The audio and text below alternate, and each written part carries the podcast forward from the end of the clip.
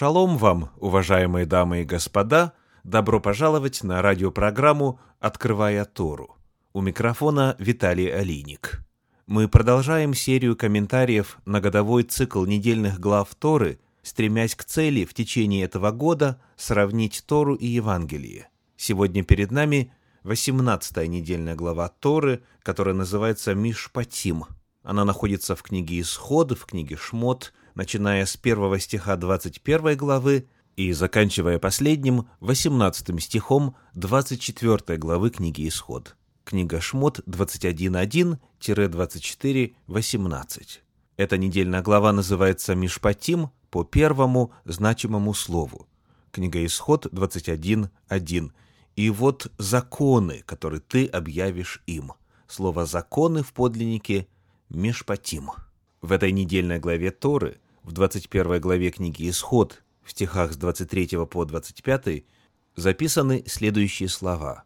«А если будет вред, то отдай душу за душу, глаз за глаз, зуб за зуб, руку за руку, ногу за ногу, обожжение за обожжение, рану за рану, ушиб за ушиб».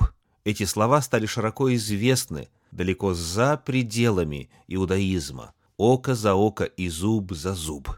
Довольно часто в христианских кругах этим словам Торы противопоставляют слова Евангелия от Матфея, 5 глава, стихи 38 и 39, слова Иешуа. «Вы слышали, что сказано «око за око и зуб за зуб», а я говорю вам, не протився злому. Но кто ударит тебя в правую щеку твою, обрати к нему и другую». Распространенное толкование звучит так. Ветхий Завет содержал жестокие, варварские законы. Однако пришел Иисус Христос, отменил Ветхий Завет и указал идеалы высочайшей нравственности. Посмотрим сегодня, к чему призывают эти законы Торы и как они сравнимы с тем, что написано в апостольских писаниях. Но прежде, в качестве иллюстрации, укажем несколько примеров, того, как в разных местах нашей Земли понимался принцип око за око и зуб за зуб. Самая древняя иллюстрация восходит в XVIII век до нашей эры. Это законы шумерского царя Хамурапи. Написано, если строитель построил человеку дом и свою работу сделал непрочно, а дом, который он построил, рухнул и убил сына хозяина, то должны убить сына этого строителя. Вот так реализовывался принцип «душу за душу» у древних шумеров. У жителей Гвинеи мужчина, супруга которого совершила прелюбодеяние, был вправе совершить такое же преступление с женой виновного. В русском праве идея «око за око и зуб за зуб» в значительном объеме отражена в так называемом соборном уложении 1649 года – которое, например, за телесные повреждения предписывало отплачивать преступнику тем же, цитата, «отсечет руку или ногу, или нос, или ухо, или губы отрежет, или глаз выколет, самому ему тоже учинить». Каково же значение фразы «око за око и зуб за зуб» непосредственно в Торе?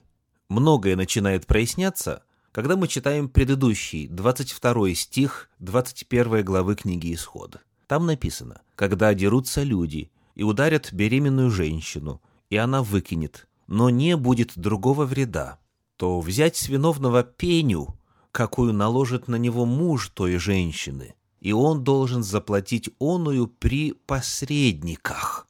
Первое, что обращает на себя внимание, это наличие так называемых посредников – то есть вопрос не решается на личном уровне, это общественное дело. Что же это за посредники? Когда мы обращаемся к иным переводам этого отрывочка, находим следующее.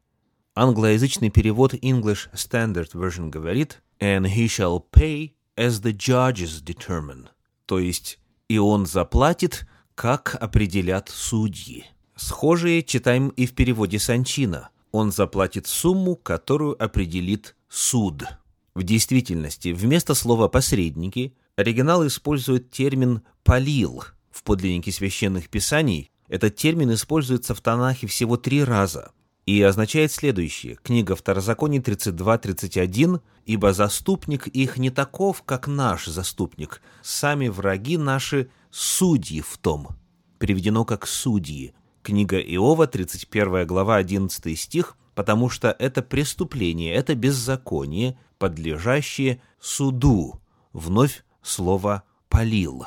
Итак, принцип око за око и зуб за зуб – это предписание, данное судьям – а не человеку лично. Согласно Торе, никто не имел права учинять самосуд, выбивая на свое усмотрение зуб у того, кто выбил ему зуб. Второй вопрос, который нам нужно рассмотреть, касается способа применения этого принципа «зуб за зуб». Он указан чуть ранее в этой же 21 главе книги Исход. Читаем стихи 18 и 19.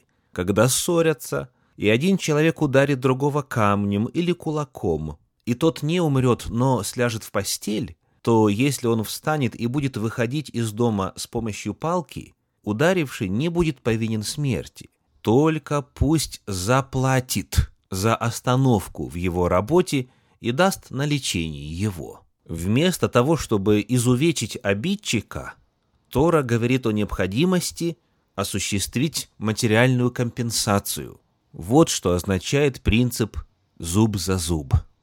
Наказание должно соответствовать мере причиненного ущерба. Вот как об этом сказано в иудейских документах. Цитирую по комментарию Раши.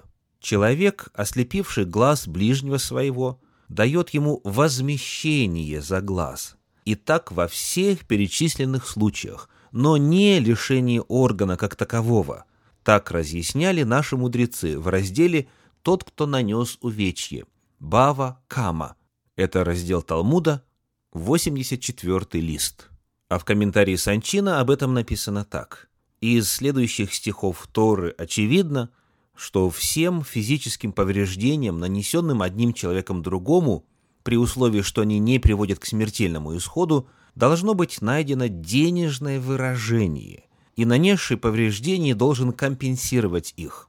Таким образом, выражение Торы «глаз за глаз, зуб за зуб, руку за руку, ногу за ногу» следует понимать как требование возместить пострадавшему нанесенный ущерб, заплатив штраф в том размере, который судьи определят как стоимость потери здоровья, трудоспособности и тому подобное. Повторим, Тора предписывает не наносить ответные увечья, а дать денежную компенсацию.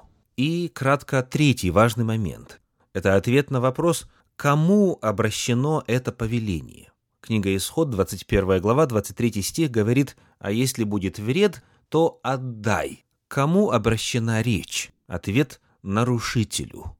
Это не заповедь для пострадавшего. Это не ответ на вопрос, как должен реагировать пострадавший. Это повеление тому, кто причинил ущерб. Это важно запомнить. А какие же повеления Торы обращены к пострадавшему? Вот что написано в книге Левит в 19 главе 18 стихе. «Не мсти и не имей злобы на сынов народа твоего, но люби ближнего твоего, как самого себя. Я Господь». Тора запрещает месть. Более того, в рамках нашей недельной главы Торы в книге Исход в 23 главе в стихах 4 и 5 написано «Если найдешь вала врага твоего, или осла его заблудившегося, приведи его к нему. Если увидишь осла врага твоего, упавшим под ношую своею, то не оставляй его, развьючь вместе с ним. Это называется «делать добро своему врагу». Чуть далее в книге притчи в 20 главе в 22 стихе написано «Не говори, я отплачу за зло, предоставь Господу, и Он сохранит тебя». А в 25 главе книги притчи, в 21 стихе написано «Если голоден враг твой, накорми его хлебом, и если он жаждет, напои его водою». Во свете того, что мы прояснили, нам будет легче сравнить эти постановления Торы с апостольскими писаниями. В Евангелии от Матфея в 5 главе в 22 стихе написано слова Иисуса Христа «А я говорю вам, что всякий гневающийся на брата своего напрасно подлежит суду. Кто же скажет брату своему рака, подлежит синедриону, а кто скажет безумный, подлежит гиене огненной.